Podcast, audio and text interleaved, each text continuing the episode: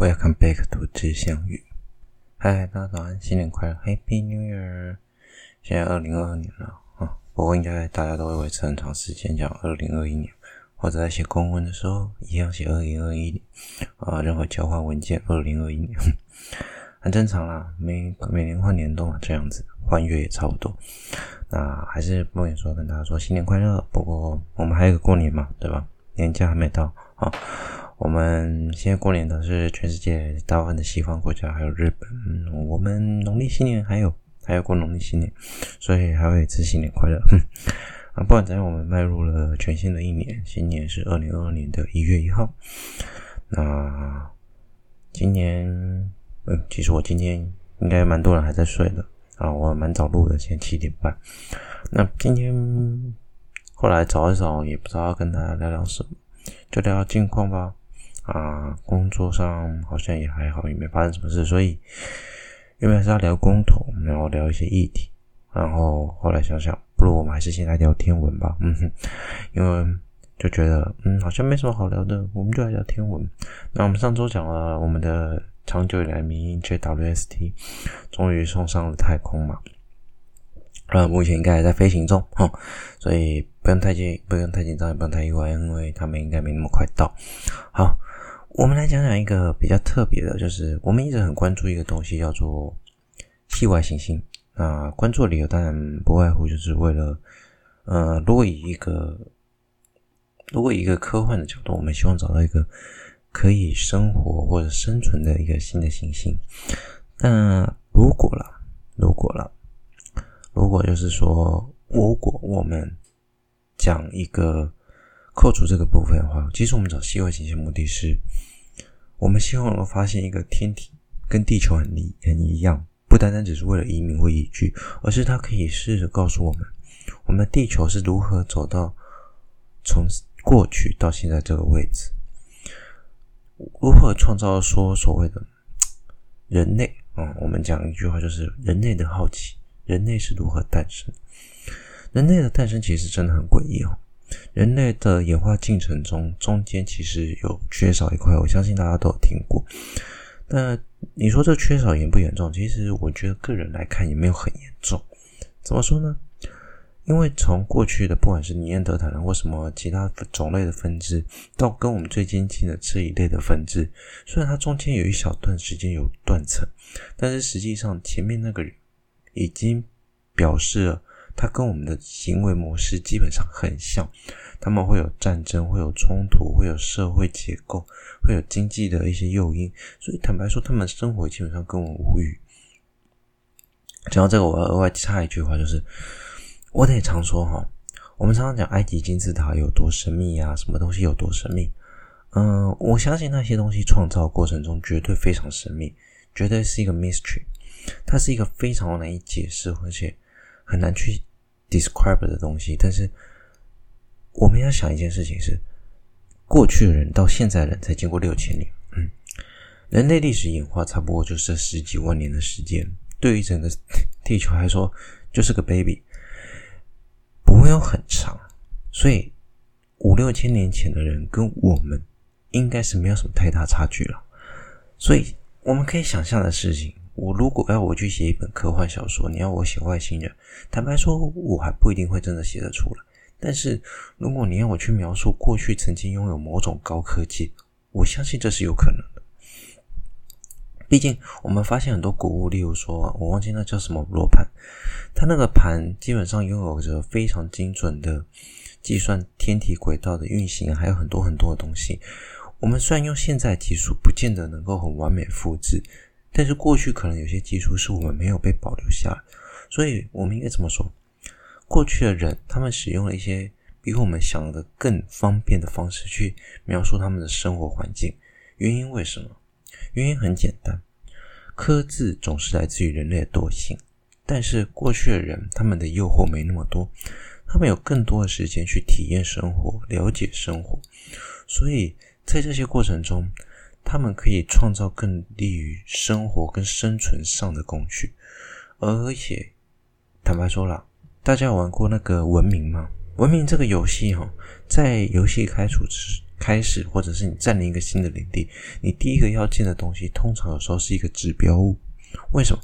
指标物它的附加作用就是一个凝聚力，一个象征性，能够安定那个地方的一些事情。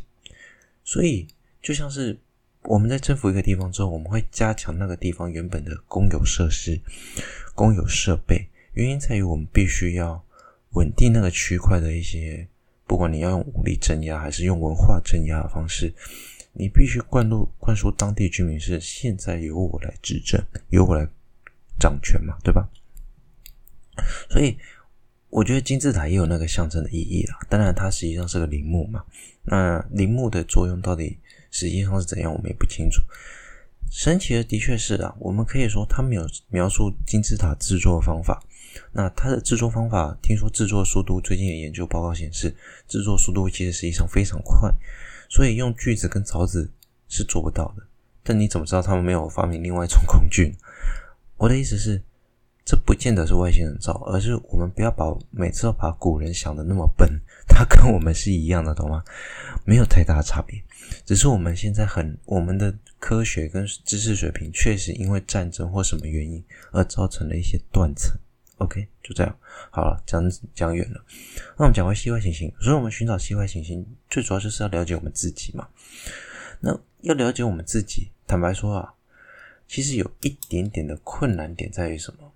因为这些系外行星有很多，有些有，有些跟地球的特征很像，有些又没有，所以我们很难去区分说，诶，这些系外行星到底跟不跟我们很像？那我们可以在。最近的一个一样是 Nature，就是最近在 Nature 上，就是 The General Nature Astronomy，这也是天文新知，大家有空去看看。啊，我可以说说我的想法。他们观测到了一个系外行星叫 HAT 的 P，然后十一 B。那这个东西呢，其实最主要就是它有磁场。那有磁场很特别吗？诶，我们要讲想过，地球之所以磁场，跟火星没有磁场。的差别其实在于核心。坦白说，要有磁场，通常这个行星应该是未完全冷却。以目前的科学理论，因为它没有完全冷却，所以加上它的自转，然后呢，所谓的带电粒子在里面绕，跟着自转在里面绕的时候产生的 N 极跟 S 极的差别，就是说，地球目前它中间就是一个液态金属。然后这边转来转去，所以造成了它周围形成的磁场，而有磁场的产生，就有磁，就从磁极两端有个磁场产生，可以抵御太阳所发出来的太阳风的带电的强粒子，以及或者一些辐射粒子，所以它是一个保护作用，甚至可以保护大气层不被太阳的太阳风里面的带电粒子使得太阳风因为一些带电粒子的碰撞啊，或者交互作用而剥离。火星上就是因为没有这个东西，因为它几乎完全冷却，所以造成它的大气层被剥离嘛。OK，好，我们可以讲回来这件事情。所以有磁场，对不起，昨天有点晚睡，有点早起。好，带电粒子产生，它有磁场可以保护它的大气层，那也象征着，其实，在系外行星中，磁场是一个非常。不罕见，也是说，其实是可以观测到的。以我们目前的技术，其实我们第一次看到这个磁场，而且外形也跟太地球非常像。应该说，它的外形跟结构非常像。怎么说？它周围的带电粒子是一个碳粒子，那有一个很长的尾巴。OK，其实这是重点了。其实我们的地球啊，地球的磁场，它外面的。那个磁场圈其实有分层，例如说弓形波啊、弯形波什么的，它有分很多层，磁场结构有分很多层。那这个行星所表现出来的结构，就是它跟地球一样，它的磁场是有分层的。所以也就是说，这个磁场分层中间，其实打一个最有趣的比最有效比方了，有没有看过彗星的彗尾，对吧？它有点像那个结构，你就想想看，地球其实实际上是一个拖着一个。嗯，你说看不见，对啊，也是看不见啊，因为我用肉眼无法看见磁场。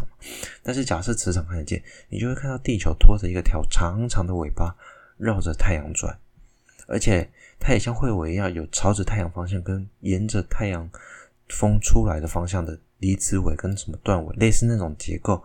你会看到，其实地球是被磁场包围着，而且沿着被朝着是它顺着太阳的方向的后方有一个尾巴。那这样的尾巴其实就是所谓的我们常讲的磁场后端会有一个什么的一些呃，应该说就是它的前。我现在找得到，突然临时看到的数资料是太阳风的。太阳风其实太太阳也有磁场啦，我们可以说那就是外层的弓形波的那个结构了啊。太阳的磁场我们有讲过，分很多层，有日球层顶啊、日鞘啊，还有终端的 shock wave 啊，其实就是那些结构。所以它也这个行星上面也有这样的一个与磁场交互作用的带电粒子围绕着它的行星了。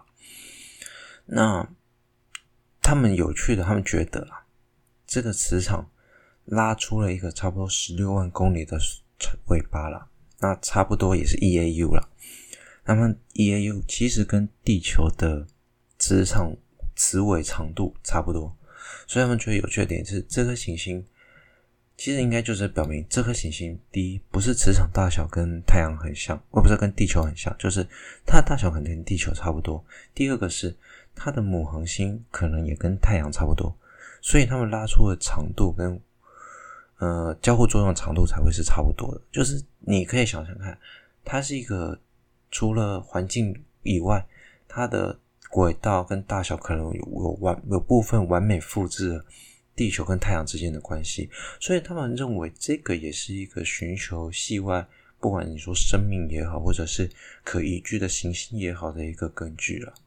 所以很有趣，这个是一个非常漂亮的一个研究。我觉得这个研究非常的有趣，就是它对系外行星的研究更往一层。我们本来我曾经就说过，我们对系外行星研究太少，我们不可以单纯只是用我们的方式去定义生命。但是有一件事可以保证是，有磁场的行星其实相对来说确实比较容易有生命，因为它受太阳风跟磁场辐，就是太阳辐射的。你应该说，他们的母恒星辐射的破坏会比较少，比较有大气层保护，行星生命就比较容易生存。当然，这绝对不是绝对，因为科学上，你一旦把绝对讲死了，就少了很多可以发展的空间。这就是我一直觉得说，科学有趣的地方是，我们不应该把每件事都说死，因为科学就是一个我们不断用科学方法去判断说这些值到底是不是正确的。对吧？OK，好，我们来讲讲环境议题好了。我觉得我还是想理讲一下环境议题，因为我最近工作上其实很常遇到环境议题，所以我还是觉得来讲一下环境议题。有听过 ESG 吗？我想在写环境报告的应该多少都知道了啊。基本上就是环境 E environmental，然后 S society，然后社会跟 G 嗯。Government，嗯，我忘记了，反正就是治理，公司治理了。公司有没有在治理，去对社会关怀以及对环境不保护吧？基基本上一定就是这样子。所以所谓的 ESG，那 ESG 这几年哈，就是环境社会报告书啊，应该说企业社会责任报告书。呃，这个东西环境占了很大的部分，所以以前叫做企业社会责任报告书，现在应该叫做社企业环境社会责任报告书。也就是说。企业它必须对环境以及社会有有影响，但实际上最重要的是，企业应该对社会有重要的回馈，尤其是越大型的企业。所以我们常看到一些企业办慈善活动，这是第一步。第二步是公有财的部分，公有财就是什么？环境嘛，还有是公共设施嘛。你没有做好保护，你用污染的物质、污染的水源、污染的环境去消费大家的公有财，那就会产生很多一些弊林效应啊 N 维你任何的效应，那。所以就会有民众受害嘛，所以全世界国际组织就会用这个东西来表明一个企业到底有没有尽到他对社会的责任。所以坦白说了，它还是企业社会责任报告书，只是它把环境摆得更优先。那环境之所以优先的原因，当然我们不外乎我环境工程出来的，我们常常都讲环呃空水废土土，空气是我们最常接到接触到，所以一定是空嘛。再来是废水，水一定是最常接触到第二个。再来是废弃物，你每天一定会产生废弃物。再来就是空水废毒嘛，毒在你在工作上应该很常碰到。硫酸盐酸就算毒，当然它不是我们常讲的致癌物或慢性中毒的，也没有说你只要防护好，也没有直接危害，所以它常被人忽略。但是不要忘记，强酸强碱的危害很强，呃，尤其硝酸不要碰，嗯，硝酸很危险。呃，然后不是说不要碰，就是使用的时候要小心，空水废毒，然后土嘛，土我们就基本上采过，你也不会随口抓一把土就来吃，基本上就是这样子。但是。所以，其实空水废毒土，有时候人有人会把土跟地下水绑在一起，我觉得不对啊。地下水应该跟水绑在一起会比较正确了。好，所以这个可能法规上面要改啊。不管怎样，讲这件事情就是要讲到环境这几年最最常讲的叫做气候变迁。嗯，气候变迁到底是怎样的一个形式？哈，呃，基本上我们可以知道，我们可以确定是地球的生态环境确实在改变。嗯，气端气候极端化也越来越严重。嗯，是不是二氧化碳造成的很难说。好、哦，这件事情其实当然有科学根据，我觉得它的科学根据确实有某种程度上有说服力。但我觉得啦，我们一面的讲这件事情，已经不要去追求，就我的意思就是不要去追根溯源，说可能是工业革命或烧煤烧炭的结果，而是应该是我们确实发现这个事情。啊，坦白说啦，最主要理由还是一件事。人类难以生存的，人类难以在这个已经二氧化碳浓度以及温室气体过高的星球上生存，所以人类才想办法去拯救这颗星球，所以人类才想办法创造 ESG，所以人类才提出了很多倡议，人类才提出了环境保护。懂我在说什么吗？人类是为了保护自身的生命，而不是为了保护其他的生命才来做这些事情。所以我们讲回来了，当然对其他生命也一定有好处。OK，我还是要说一句，我难怪我很不喜欢人类。OK，包括我自己，但是没办法，国际组织现在提出很多倡议，包括台积电他们的 Apple 供应链要创造一个整条都绿色供应链，所以它绝对不能使用单纯的煤发电了，它一定要使用所谓的绿能，不管是风力发电啊、水力发电啊、太阳能发电。Anyway，你想要使用什么样的发电能力，只要不要牵扯到产生温室气体就好。这个是一件非常非常难的问题。怎么说？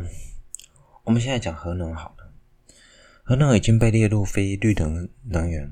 我想这件事情其实很明显，核能本身会产生核废料，它不是百分之百的绿能。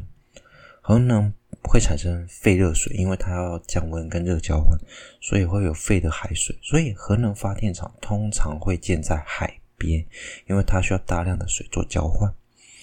所以你想一件事情，为什么海啸会对核能发电厂造成很大的危害？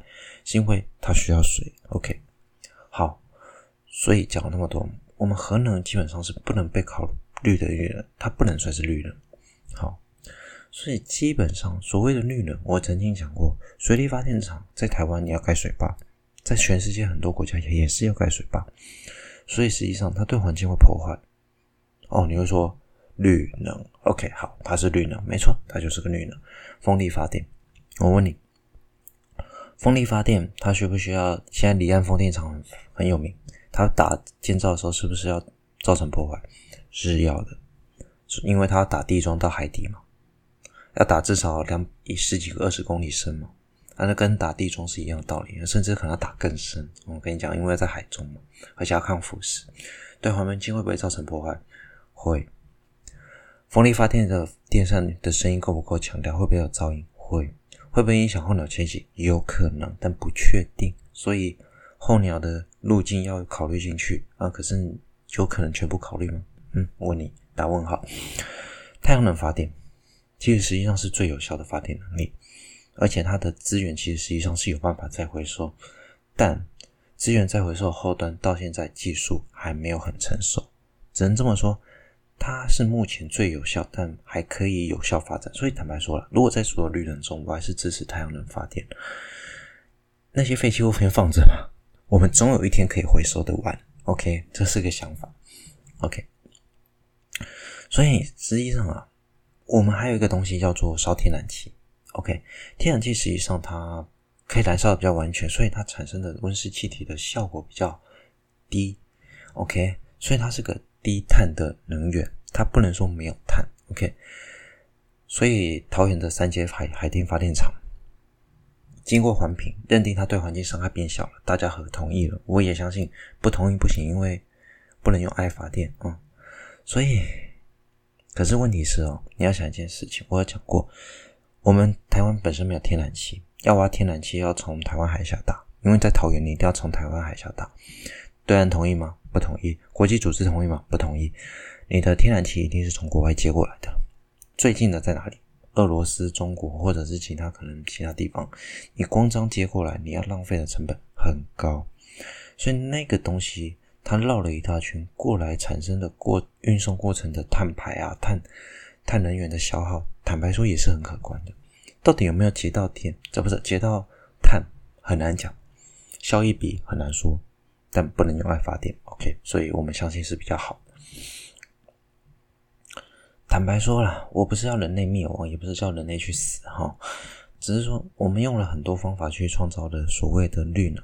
坦白说了，这件事情国际倡议当然是好的，我们试着去改变世界，但是我们不得不说，我们做的这些举动确实延缓了地球的暖化的寿命，人类可以有更多的时间生存。这件事情一定可以保证，我可以保证，只要没意外了，没有什么小行星撞地球、卫星撞地球，或者什么天，就算有天然大地震，除非地球瞬间变成两半，太阳瞬间死亡，没有那些什么突发万分之一、亿万分之一的意外，人类至少可以再活个一万年，我觉得是没有问题的。因为全球暖化效应一定会在全世界各国目前的倡议下，多少会有缓解，一定会有从一个高峰慢慢降下来。毕竟，二零五零年要碳排放嘛，要净零嘛，或者碳中和嘛，你知道这很难。OK，好，我们先不理这些，不不提这一些。所以，至少在二零五零年，你可以想想看，台湾全世界碳排量都会下降的几率是有的。问题是我们对环境造成的间接伤害，其实还是很大。所以我才说，人类始终看到生命，我们讲的生命始终只有人类自己，不包含别人。我说别人是其他生命，植物不是生命，你家养的狗不是生命，你家养的猫不是生命。你会说那是生命啊，我很照顾它，对，所以所有生命只有狗跟猫可以，或者是你养的宠物才能活下来吗？或者是说他们才有资格生存下来吗？你会说那你是过度的动物保护团体，我不是什么，我觉得动保有些太激动，但是我们在剥夺地球资源这件事情还是没有改变。我们只是为了延续生命，先把比较严重议题拿出来。那问题是，其他地方你要建风力发电厂或者建任何的设备，你一样需要土地，你一样要砍伐森林。你知道没有森林这件事情，植物跟动物的生态链就被打断，你有可能就很难种出新的农作物，而且你有更全球人口在增加，你把那些土地拿去做这件事情，不去创造更多农作物，你又不见得够用，对吧？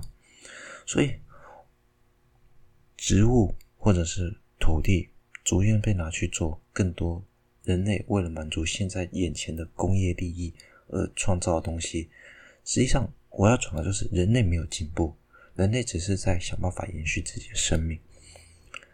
如何创造一个更有效、更低碳的生源，应该是在我们有限的环境内用更有效方式去创造。但我觉得这很难。所以我们目前只能用更多的土地，去在更多的有限的地方去创造更多的生命，对吧？就是我们人类的生命，对吧？创造更多的机会。所以，另一种讲那么多，就是环境保护这个议题一定会越来越深刻，越来越困难。那我知道，在同一个行当，所谓的环保工程人员都很辛苦，真正自己很忙，能源管理也很困难。那。我们不能用爱发电。我也坦白说，我现在日子我觉得有电脑过我很爽，有影片看我很爽，有动漫看我很爽。我也我也是万恶的分子之一，所以我说人类真的很讨厌，人类根本就是个垃圾。但我们生活在这星球上，我们还是得对这个星球多少做出一些负责。我相信全世界很多人都在努力了，然后我多多少少也尽可能努力了。虽然说我不是很相信那些。只是喊口号的，但是我会多多少少偶尔身体力行，少拿点塑胶袋，少拿点可能会用的免洗筷啊或干嘛，多使用一些可以重复使用的东西，避免能源的浪费，这是我唯一觉得多少帮助的东西了。对啊，然后东西使用寿命长一点嘛，够省一点，多多少少也许对这星球还是有点帮助。毕竟，我觉得就算我们可以移居到其他星球，绝对没有地球好。地球很漂亮，它也是我太阳系内最喜欢的一颗行星之一哦。请一定要好好爱护它。OK，啊，今天林林总总，很久没讲那么久了，我讲了快半个小时，二十五分钟。还是祝大家新年快乐，保重身体啊！二零二二年，我身体还没有完全恢复呢，等一下要去看医生。祝大家新年快乐！好，我们嗯，我下周不确定会不会录音，如果有再再跟大家见。那我们下次见，我是费特，我们下次见，拜拜。